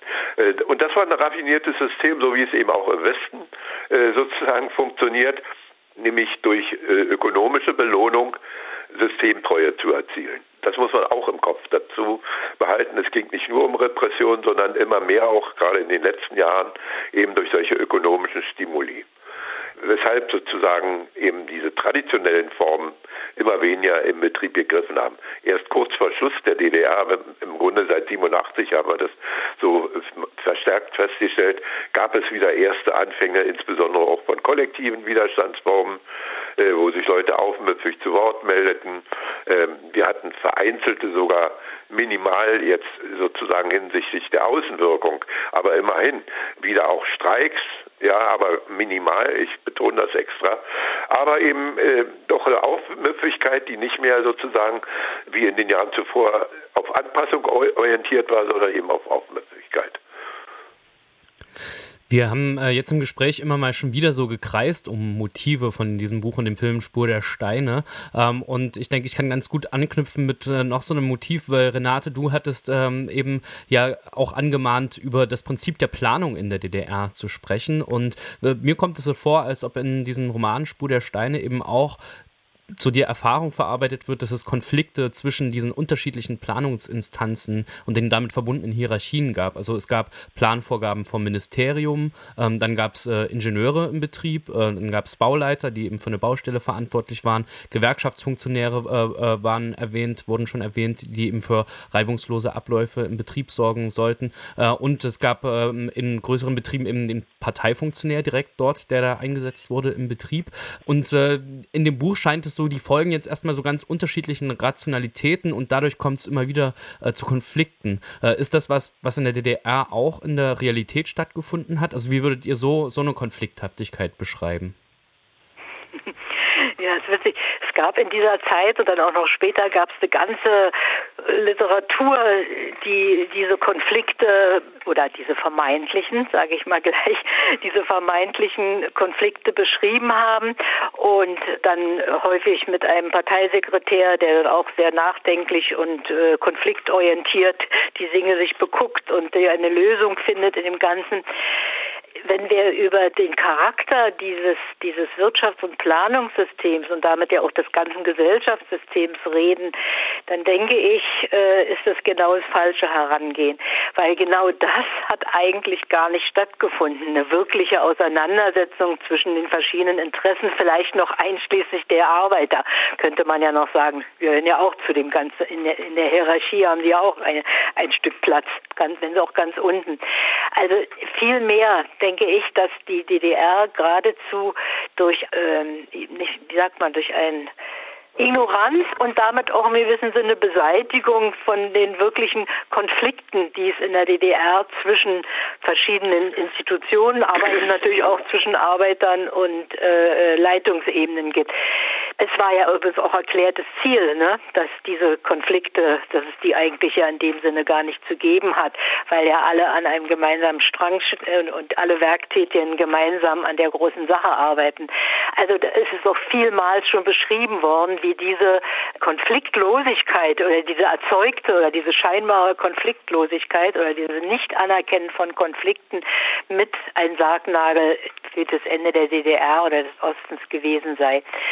Das weiß ich nicht, ob ich das jetzt so formulieren würde, aber ich wollte darauf hinaus, dass das, was da in der Literatur beschrieben ist, eher irgendwie den Überlegungen oder den Vorstellungen von Literaten oder vielleicht auch bestimmten Ideologen oder so entsprungen ist. Tatsächlich hat dieses Planungssystem ein immer, immer stärkeres, total hierarchisch organisierten Charakter bekommen. Man muss sich das vorstellen, es ist kaum zu glauben, aber es ist so, dass also wirklich eine einzige Stelle und wenn man zuspitzen will, ein, zwei Personen, die im Politbüro der SED für diese Planungskommission verantwortlich war, dass die also praktisch die Ausarbeitung eines, eines gesamtgesellschaftlichen man muss sich das vorstellen, für eine gesamte Volkswirtschaft sozusagen die Pläne erstellt hat für ein oder fünf Jahre. Es gab verschiedene Planungsabstände auf der Grundlage von Meldungen aus den untergeordneten Etagen der Wirtschaft oder des gesellschaftlichen Lebens die von Anfang an auf Planerfüllung ausgerichtet waren, also die sozusagen daran gemessen wurden, ob sie den Plan vom letzten Jahr erfüllt haben oder nicht und die nichts anderes gemacht haben, als solche Planerfüllung nach oben zu ermelden, manchmal dann noch mit Planerfüllungssachen, sodass, was aber nicht der Realität entsprach, sodass dann also diese Plankommission wissend übrigens um diese Vorgänge, ja, das ist natürlich nicht so, dass sie nicht gewusst haben, einen Plan erstellten und in die Betriebe, bis in die Betriebe zurückgeleitet wurden, die nicht der Realität entsprachen und entsprechend wieder nach oben äh, mit falschen Daten geleitet wurden. Es ist ein bisschen grob, das ist natürlich ein unglaublich komplizierter Vorgang gewesen, aber man muss einfach sagen, das ist im Ergebnis äh, die Struktur gewesen. Und um es äh, an diesem Beispiel nochmal mit den, deiner Frage nach den Konflikten der verschiedenen Ebenen herausgekommen ist, ein Typus, von Wirtschaftsfunktionär. Untersucht worden ist es tatsächlich bei den Kombinatsdirektoren, also nach 1990, ein Typ von Leitungs- und Wirtschaftsfunktionär, der überhaupt nicht gelernt hatte und oder die Praxis kannte, einen Widerspruch nach oben zu melden, eine Entgegnung, eine Kritik vielleicht sogar an den Vorgaben, sondern der eigentlich nur noch da, daran ausgerichtet war, äh, die Dinge irgendwie zu erfüllen, sich durchzumuscheln. Oft konnten sie ja nicht erfüllt werden, zu versuchen, es irgendwie hinzukriegen und dann eben wieder mit getürkten Planen, Erfüllungsplänen nach oben zu melden. Das ist unglaublich, aber es ist so, dass sich das tatsächlich nachweisen lässt, dieses System, über das ich ihm gerade spreche, an dieser mentalen und charakterlichen und Verfassung der Kombinatsdirektoren. Total konfliktunfähig, sagen die Analysten. Ich würde das gerne nochmal ein bisschen auf den Punkt bringen, was Renate gesagt hat, unter einem bestimmten Aspekt. Also deine Frage, Lukas, äh, was die du jetzt entnimmst aus dem Roman sozusagen, natürlich gab es die Konflikte selber, aber was Renate beschrieben hat, ist, es gab keine Form für die Austragung, für die offene Austragung dieser Konflikte in der Realität. Im Roman in der Tat und dann auch nochmal in dem Film noch viel mehr. Ja, da wird so getan, aber das ist schon sozusagen auch ein bisschen der, der Reformgeist der Intelligenz ja in den 60er Jahren, die gerne möchten, dass es so sein soll, ne? dass man jetzt die, die Probleme beim Namen nennt und so weiter. Äh, aber in der Realität spielte sich was anderes ab. Und das ist sozusagen ein Stück weit Illusion, die durch die Art von Kultur geschaffen wurde, aber mit der Absicht, dass es nur endlich so sein möge, dass man tatsächlich mal offen über die Dinge redet. In der Praxis war es natürlich so, wie Renate sagt, am Schluss konnte ja nicht mal die Plankommission entscheiden, wie die Pläne aussehen, sondern das hat Honecker äh, Günther Mittag, Mittag anvertraut. Und Günter Mittag hat die Kombinatsdirektoren regelmäßig zusammengeholt, äh, einmal im Jahr oder auch zweimal und hat sie zusammengeschissen, wenn, wenn die Pläne nicht erfüllt worden sind sozusagen. Da entwickelte sich eben eine autoritäre Parallelstruktur eben von oben herab und die anderen mussten kuschen. So und das ist der Hintergrund dafür natürlich, dass genau der Typus, den Renate eben erwähnt hat, sich durchgesetzt hat. Der Widerspruch und die Konflikte, die blieben. Also ich habe ja in der Zeit, Ende der 80er Jahre im Möbelkombinat gearbeitet, gehörte unter anderem im Bereich des ökonomischen Direktors zu den Leuten, die mussten täglich sozusagen so ein Kombinat mussten, die, die das mitgekriegt haben, so wollte ich jetzt sagen, die mussten ja täglich die Planerfüllung melden. Und zwar gab es immer nur zwei Zahlen. Da war sozusagen nicht die Effizienz gefragt, sondern die Erfüllung der Produktionskennziffern sozusagen. Und da wurde jeden Tag die gleiche, im Prinzip die gleiche Zahl gemeldet, weil hättest du die Planübererfüllung an diesem Tag gemeldet, denn wäre die Auflage gekommen, jeden Tag den Plan über zu erfüllen, äh, hättest du ihn zu tief angesetzt äh, zum Durchschnitt, dann wärst du zusammengeschissen worden, weil du den Plan nicht erfüllt hast. Also wurde, egal wie tatsächlich die Planerfüllung in Wirklichkeit war, wurde jeden Tag die gleiche Zahl gemeldet. So.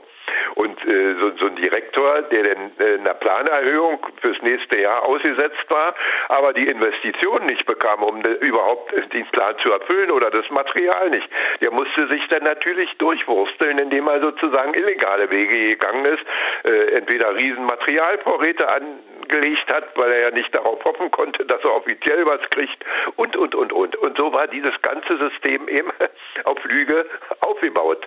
Und die eigentliche Debatte, die ich äh, auch schon seit meiner Kindheit oder seit meiner Jugend, sagen wir mal, äh, kenne sozusagen, ist die, wieso funktioniert das eigentlich noch? Ja, warum bricht das nicht jeden Tag zusammen?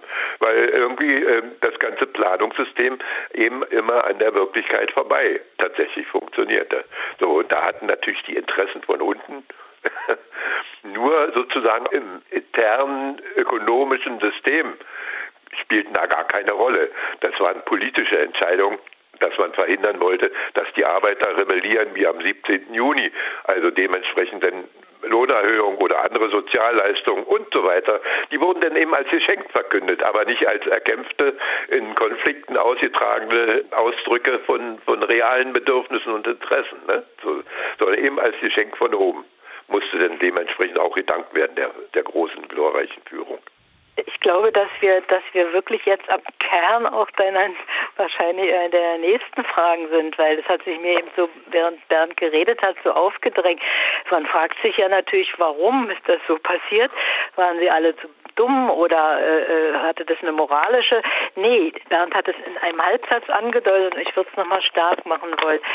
Das Prinzip der DDR beruhte darauf, dass eine Machtkonzentration in einer diktatorischen Weise funktionieren sollte. Mit diktatorisch meine ich jetzt nichts anderes zulassen und im Notfalle eben unterdrückend, wenn es äh, äh, sich irgendwo, wenn irgendwo den Haupt erhebt. Das heißt also, bei Strafe des Untergangs hätten die das nicht so gemacht, das Politbüro und, und alle, die an diesen Herrschaftsstrukturen interessiert waren. Wenn sie das nicht gemacht hätten, wenn sie das nicht unterdrückt hätten, diese Widersprüche oder diese Konflikte oder diese Kritiken oder sogar Kämpfe der Arbeiterinnen, wenn sie das nicht unterdrückt hätten, dann wäre dieses System, der Charakter dieses Systems als total monopolistische Parteistruktur praktisch, war ja denn am Ende ja nicht mal mehr eine staatliche, sondern es war ja eigentlich in erster Linie eine Parteistruktur, die das letzte Sagen hatte, dann wäre das wie ein Kartenhaus zusammengefallen. Und das hat man ja dann auch 89 gesehen. Ne? Das ist genau die Systemlogik. Ja. Du kannst dich ja auch im, im Kapitalismus sozusagen immer fragen, wieso spekulieren sie denn jetzt dabei und haben verloren oder irgendwie so. Aber so ja, funktioniert ja. eben das System. Und du, du, musst eben bestimmte Dinge tun, wenn du nicht untergehen willst, auch wenn sie sich am Schluss als Irrsinn erweisen. Ne? So, das genau. kommt aus der Logik der Interessenkonstellation heraus und das war im Osten nicht anders, nur das System irgendwie anders funktioniert. Das ist genau der Punkt. Und für die Ökonomie würde ich diesen weil äh, das, was Renate sagte, ist sozusagen, ich sag mal, die politische Dimension des Ganzen, äh, hat sie mit angesprochen. Also so ein Parteistaat, ein monopolistischer Parteistaat mit einer Einparteiendiktatur, wo denn in der DDR zwar noch fünf andere mit, mit rumfuchtelten sozusagen als untergeordnete Chargen, in anderen Ostblockländern war es eben nur diese eine Partei offiziell. Das ist sozusagen wirklich die politische Konstellation. Wenn man es ökonomisch sich anguckt, als Planungssystem, als Steuerungssystem, als Lenkungssystem, dann ist das sozusagen die Durchsetzung des Prinzips einer einzelbetrieblichen oder in einem einzelnen Konzern am Beginn des 20. Jahrhunderts äh, sozusagen vorhandenen Führung, die einen Konzern leitet, zentralistisch und das Prinzip eben auf die gesamte Gesellschaft jetzt ausgedehnt hat. Ne? So. Und so funktionierte das am Anfang auch in der Sowjetunion. Da hatten sie aber natürlich nur eine kleine Industrie und wurde dann zum Problem in den 50er Jahren, in den 60er Jahren, als inzwischen eine ganz große Industrie aufgebaut war und man von einem Kommandoposten aus nicht mehr die Fülle und Vielfalt und die Komplexität des Ganzen überschauen konnte. Während man vermied sozusagen die, die Konfliktlösungsvarianten, wo man dann aber hätte die Widersprüche offen austragen müssen, um die einzurichten. Das musste man vermeiden, weil dann wäre das System eben nicht mehr existent gewesen, dann wäre es ein anderes System geworden. Genau das ist das, das Problem in der Tat. Ihr habt jetzt, also ich wollte diese industrielle Note sozusagen noch mit einbringen. Das passt zusammen. Dieser eine Parteienstaat äh, sozusagen, diese monopolistische Parteidiktatur ist sozusagen die politische Dimension, aber ökonomisch gesprochen ist es eben die einzelbetriebliche Lenkung des kapitalistischen Konzerns. Ja, so funktionierten kapitalistische Konzerne am Anfang des, 19, äh, des 20. Jahrhunderts. Aber Bernd, du kannst natürlich bei der ökonomischen Beschreibung kannst du natürlich auch nicht die Parteidominanz der Partei und damit des ideologischen, dann darfst du aber auch nicht vergessen. Also ich meine, Nein. wenn das jetzt sozusagen eine, sage ich jetzt mal ein bisschen falsch, fachliche Zusammenführung eines, also ein Riesenkonzern unter fachlicher Verwaltung, äh, das hätte noch ein etwas anderes Aussehen dann gehabt. Aber hier hast du ja immer die Dominanz, du hast ja immer die Dominanz der Partei, der Partei. Ja, ja des klar. Politischen gab. Und das darfst du nicht vergessen, weil du das jetzt so einfach beschreibst als einen großen Konzern. Würde ich jetzt, finde ich zu einfach. Ich kenne die Diskussion, ich finde es auch, ich verstehe es auch, weil es, weil es, aber ich würde es, äh, würde, ich finde das jetzt ein bisschen irreführend, wenn man das auf die DDR so einfach übertragen würde. Weil die andere Seite. Ich habe ja nicht von der DDR nur gesprochen, sondern vom, vom Grundprinzip, wie der Ostblock sozusagen funktioniert hat. Und ich finde es wichtig, äh, nicht nur über Politik äh, zu reden, sondern eben genau diese ökonomische Seite mit zu betonen. Aber du hast natürlich völlig recht. Wenn man eben einen Einzelbetrieb steuert, heißt es, es gibt viele Einzelbetriebe. Wenn man aber das Prinzip dieser Art von kapitalistischer Steuerung auf die gesamte Gesellschaft überträgt, dann ergeben sich natürlich auch bestimmte Veränderungen. Und dann ist klar, dann hat auch die politische Steuerung eine Rationalität. Ne? Also so, dann muss man das mit im Blick haben, was man als einzelbetriebliche Steuerung natürlich nicht unbedingt haben muss. Das ist völlig klar. Also da ergibt sich eine Veränderung äh, und das kann man nur äh, in so einem monopolistischen Parteistaat überhaupt denken. Ich will bloß diesen historischen Zusammenhang zwischen dieser Art von Ökonomie, die Ausdehnung des kapitalistischen Einzelbetriebs auf die gesamte Gesellschaft sozusagen, äh, das nochmal sozusagen auch ins Bewusstsein rücken. Das, und damit natürlich auch die Hierarchie dieses innerkapitalistischen Prinzips sozusagen. Es ist eben nicht die Demokratie, die von unten ausgeht sozusagen, auch wenn es auf die gesamte Gesellschaft ausgedehnt wird, dieses Planungssystem. Es hat noch lange nichts mit Befreiung der Arbeit zu tun, sondern nur mit einer Ausdehnung des Planungssystems und des Dirigismus auf die gesamte Gesellschaft. Das ist mein okay, Anliegen, aber du hast natürlich ja, trotzdem recht. Ich habe da irgendeine andere Lösung eigentlich für mich. Für mich ist, wenn ich jetzt so, so, so ein Gesamturteil, wie du es gerade beschreibst, also so eine Gesamtbezeichnung für das, was das DDR oder Ostblock war, ökonomisch gesehen, dann würde ich das immer als Modernisierungsdiktatur oder so ähnlich bezeichnen. Ja, das also ist jetzt eine andere Diskussion. Das, das ist eine andere. Darüber habe ich nicht gesprochen, klar. Ja, okay. Lassen wir das so stehen. Ich finde den, dieser Vergleich mit dem Konzerncharakter finde ich nicht, nicht passend.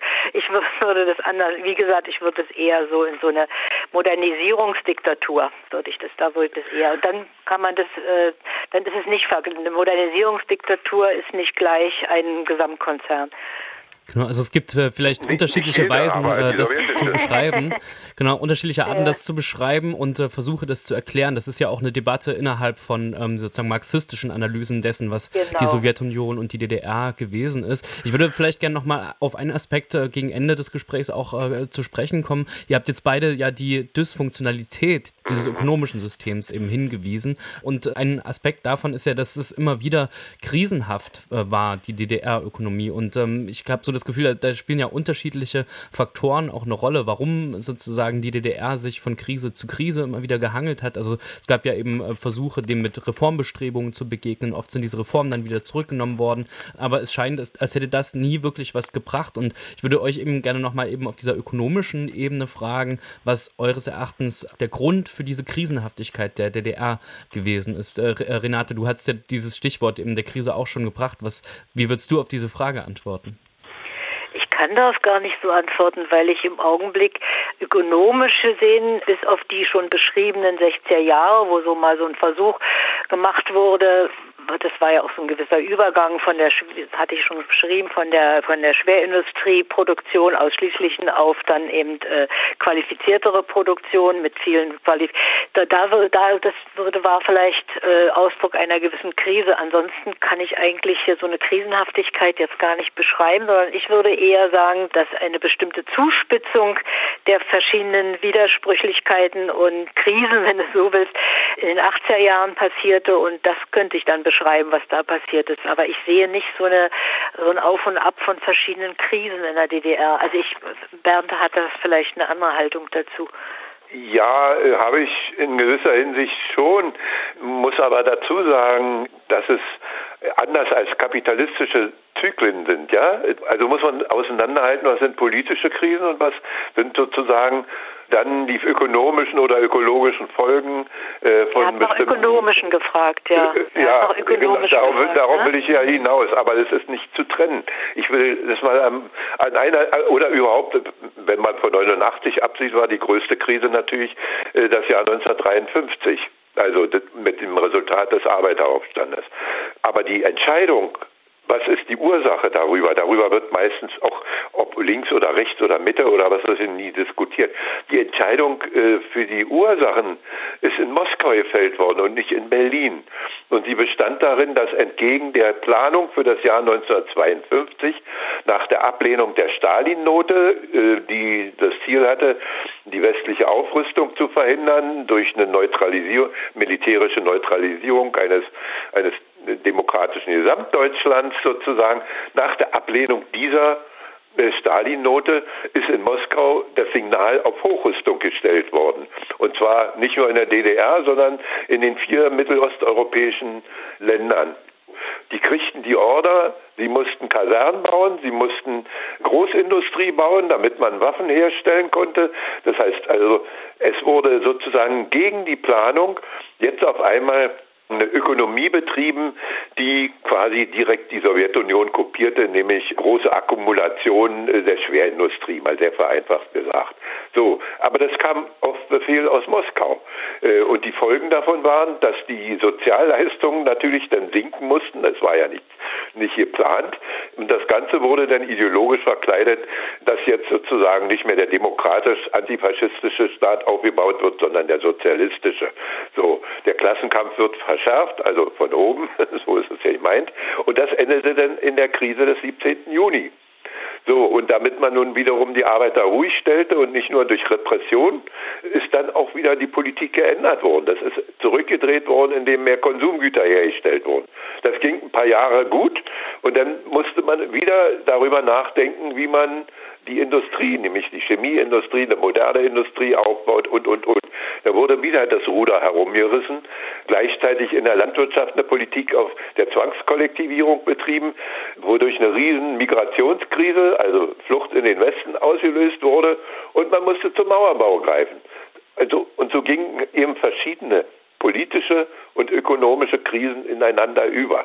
Darum ist es äh, nicht unbedingt nach westlich ökonomisch, rein ökonomisch zyklischen Krisen zu fragen, sondern immer eben auch im Verbund mit dem gesamten Ostblock im Verbund mit Politik und Ökonomie. Also insofern, es gab diese Krisen, natürlich, alle paar Jahre äh, stellten die sich ein, aber sie waren eben doch immer komplex verbunden zwischen Politik und Ökonomie Also eine Gesellschaft, in der eben ja sozusagen Ökonomie und Politik insofern verschränkt wird, dass es ja eben sozusagen eine politische Planung der ökonomischen Vorgänge geben soll, ist, kann man das dann vielleicht nicht unterscheiden, genau, was ist die politische und was ist die ökonomische Krise. Äh, Renate, du genau. hattest jetzt gesagt, genau. in den 80er Jahren ist es dann aber tatsächlich so, dass sozusagen ein allgemeiner Krisenzyklus, also sozusagen nicht nur in der DDR und im Osten, sondern insgesamt, dass der sich auch niederschlägt auf das, was in der DDR passiert. Vielleicht kannst du das äh, gegen Ende des Gesprächs auch nochmal andeuten, was da eben der Vorgang gewesen ist.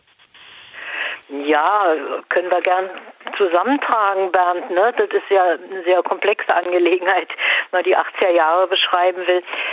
Ich habe mich ja vor allem mit der Situation und der krisenhaften Situation in den Betrieben beschäftigt und mit der Situation der Lohnabhängigen in den Betrieben und die Krisenhaftigkeit, weil wir auch über Wirtschaft gesprochen haben oder drückte sich beispielsweise darin aus, dass in der DDR eine hochqualifizierte Arbeiterinnenschaft in den 60er Jahren beginnt, Frauen auch viel entstanden war. Wir haben sehr viele Ingenieure gehabt, wir haben sehr viele Leute gehabt ähm, mit äh, einer Hochschulausbildung.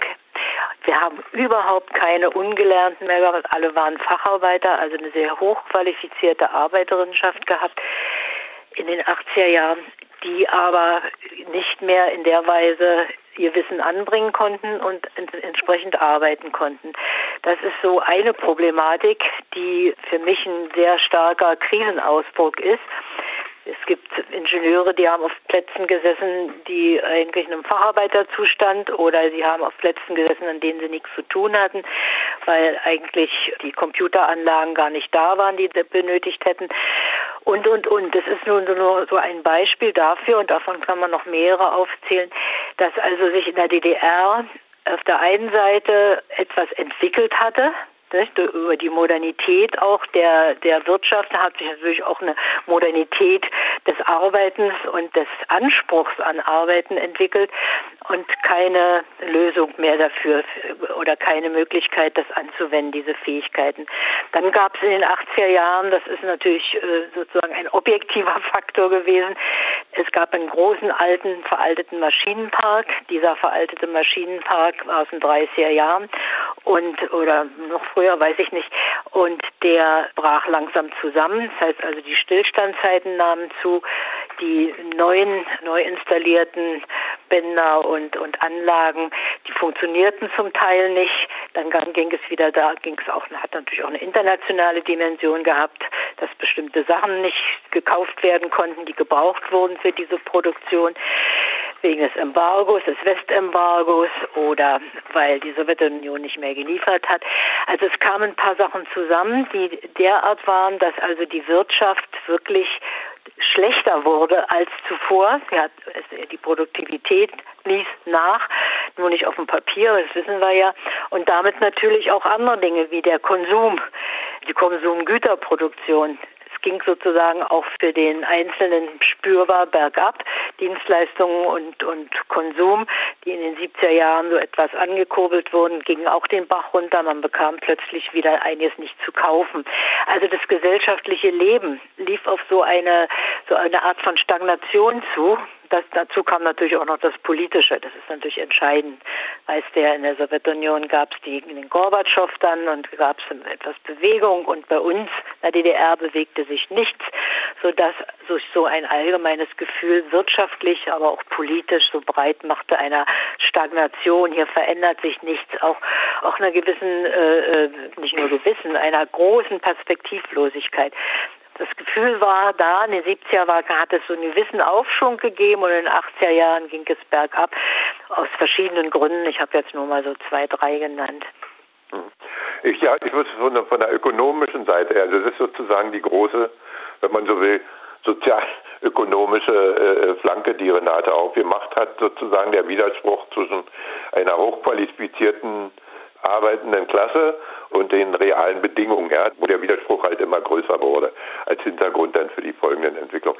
Aber es gibt natürlich noch ein paar konkretere Dinge, die man mit ansprechen muss, die dann letztendlich auch wieder was mit Politik zu tun haben. Es gab ja kein Land im Ostblock, so wie die DDR, in der durch die Teilung Deutschlands sozusagen die Menschen so hautnah mitbekamen, wie die Entwicklung im Rest der Welt ist. Ne? So, die anderen hatten zwar hier Radio Free Europe und so weiter, die anderen westlichen Sender, aber in der DDR trat man halt jeden Abend sozusagen in den Westen über, also jedenfalls die große Masse der Bevölkerung, die, durch Western. Man bekam mit, was für Entwicklungen stattfanden, die in der DDR nicht stattfanden. Das setzte natürlich auch immer das politische Herrschaftssystem unter Druck. Das muss man immer im Kopf behalten in seinen Entscheidungen. So, und die Politik von Honecker, als er Ulbricht ablöste, war eben zu sagen, wir brauchen eine befriedete Arbeiterklasse, die die Pläne erfüllt, nicht rebelliert. Und das geht nur, indem wir ihnen Zugeständnisse an, an, ich sag's mal jetzt mit dem Stichwort, fordistische Bedürfnisse macht, sozusagen. Und das ging etliche Jahre gut. Das Problem war, äh, dadurch geriet die DDR und also insbesondere durch die politische Führung von Günter Mittag äh, und, und, und, und Erich Honecker äh, in die Schuldenfalle, in die auch die Länder der dritten Welt dann Anfang der 1980er Jahre geraten sind. Also in den 70er Jahren waren internationale Kredite billig und dann wurden sie sehr teuer.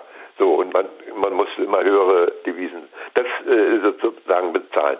Das schränkte sozusagen die Möglichkeiten ein oder musste äh, zu, hätte zur Entscheidung führen müssen, zu sagen, wir machen nicht mehr weiter, um den Lebensstandard zu erhöhen, sondern wir müssen akkumulieren, damit wir modernisieren und auch im Weltmarkt Schritt halten.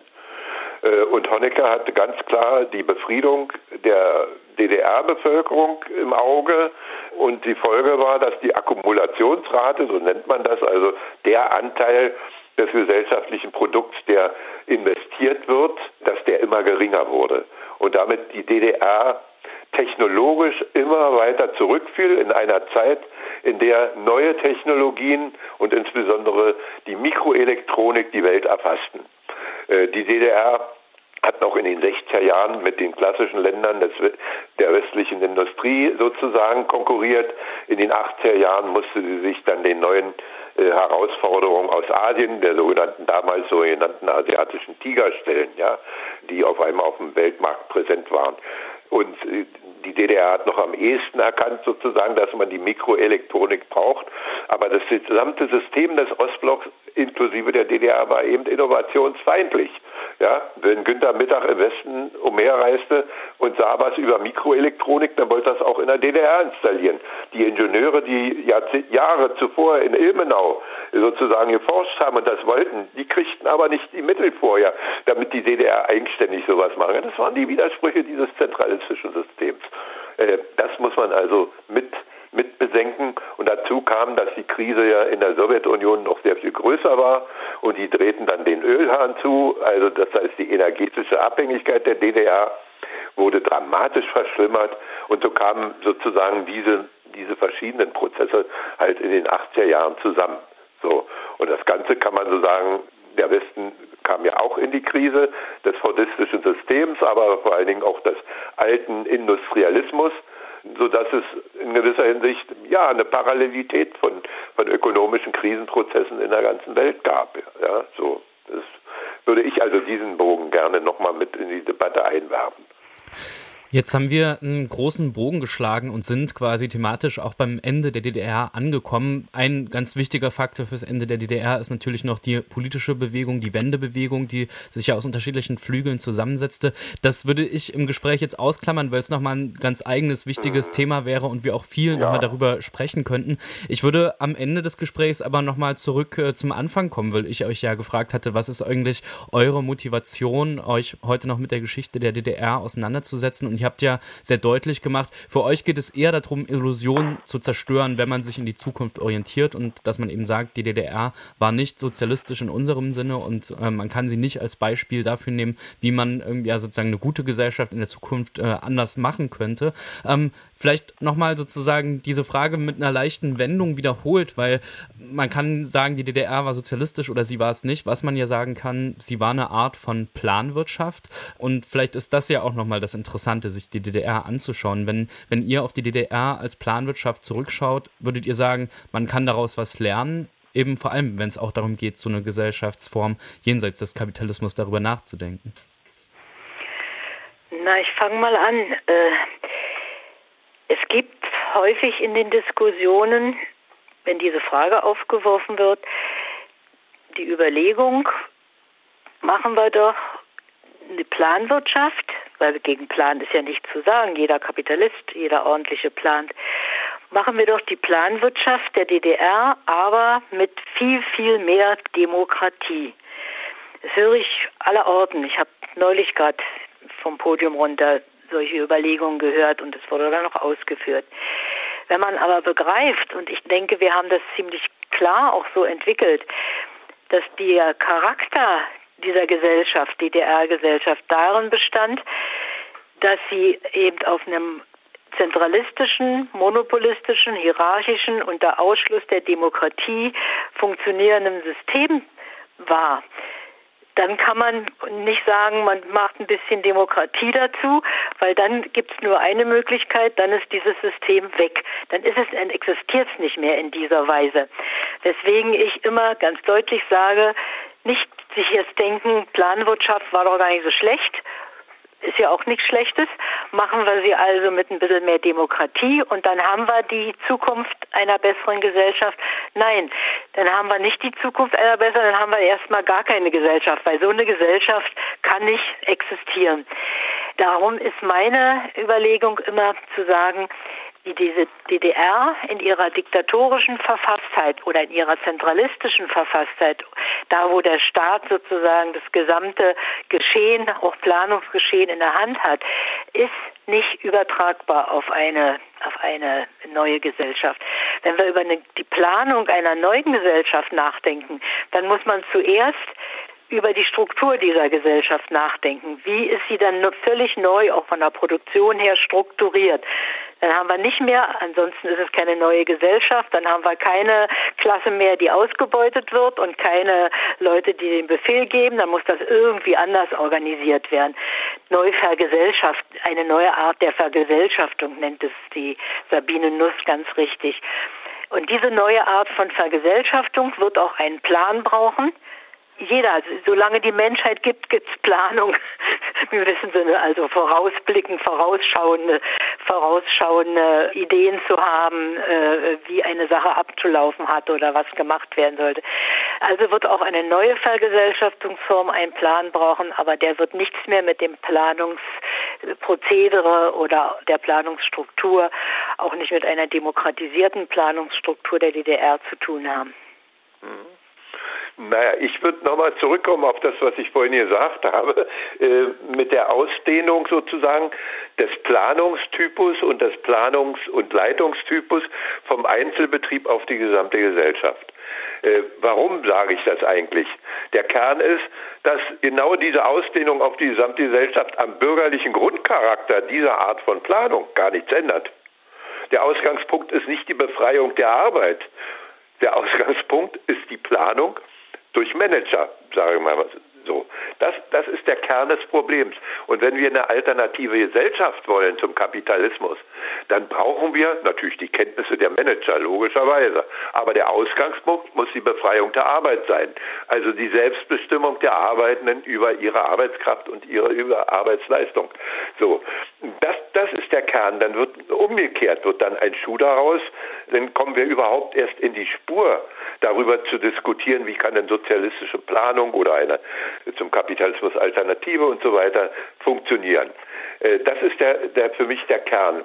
So, und warum muss man auf die DDR zurückgucken oder den gesamten Ostblock? Das ist mir noch viel wichtiger, das immer wieder zu betonen, dass wir nicht nur immer über die DDR reden, sondern sie einordnen in den gesamten Prozess äh, seit der russischen Revolution. Stichwort nachholende Industrialisierung und das daraus hervorgegangene Industrieregime oder ökonomische Regime. So, was ist daran wichtig? Dass man es also historisch einordnet einerseits und dass man Das ist das für die Zukunft für mich Produktive daran, was, worüber wir auch noch nicht gesprochen haben.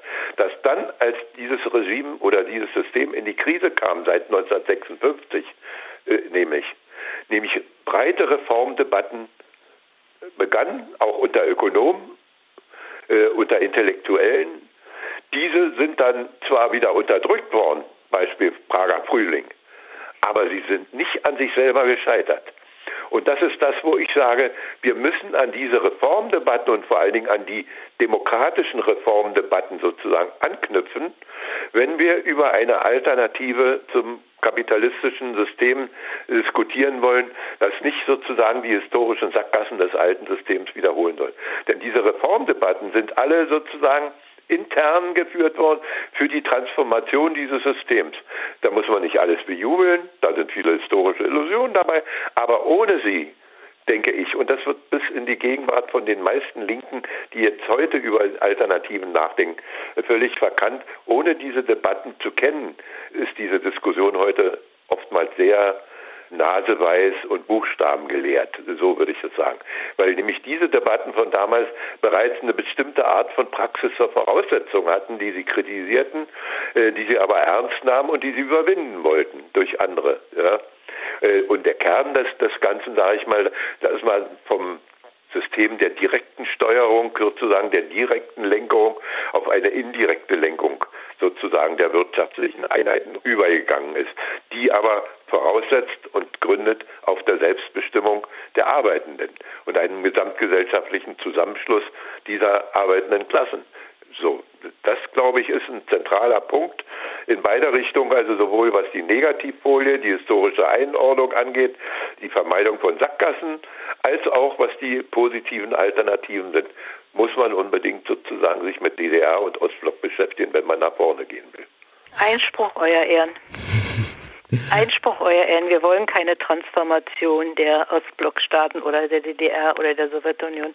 Darüber haben die nachgedacht und es war eher überhaupt war ganz spannend und richtig. Ich kenne auch einiges davon. War ja auch schon in der frühen Sowjetunion. Aber genau das ist das, was wir nicht wollen. Wir wollen ja, keine Transformation. Wir. Du willst es nicht. Ich will nicht. ich will nicht also, die Transformation der alten. Naja, Entschuldigung. Ich will ja auch nicht die Transformation des Kapitalismus. Ich will auch nicht die Transformation des Kapitalismus. Ich will gar keine Transformation, sondern ich will ja, wirklich ein. Nee, ich würde das anders nennen. Oder wir haben das, unterschiedliche Begrifflichkeiten. Das glaube ich schon, ja. Das, das aber klingt jetzt gerade so. Sondern ich, meine Formulierung ist immer neue Gesellschaft jenseits von Realsozialismus und Kapitalismus. Es geht äh, so um die Abschaffung des Kapitalismus. Die Ostblockstaaten sind ja sowieso nicht mehr zu transformieren, weil sie es in der Form Eben. nicht mehr gibt. Aber es ist vielleicht interessant, sich die damaligen Debatten auch anzuschauen, um vielleicht bestimmte Fehler Natürlich, zu vermeiden. Klar. Und äh, ich habe hier gesprochen mit äh, Bernd Gerke und Renate Hürtgen über die Geschichte der DDR und würde sagen, bis hierher ganz vielen Dank für das Gespräch erstmal. Gern geschehen.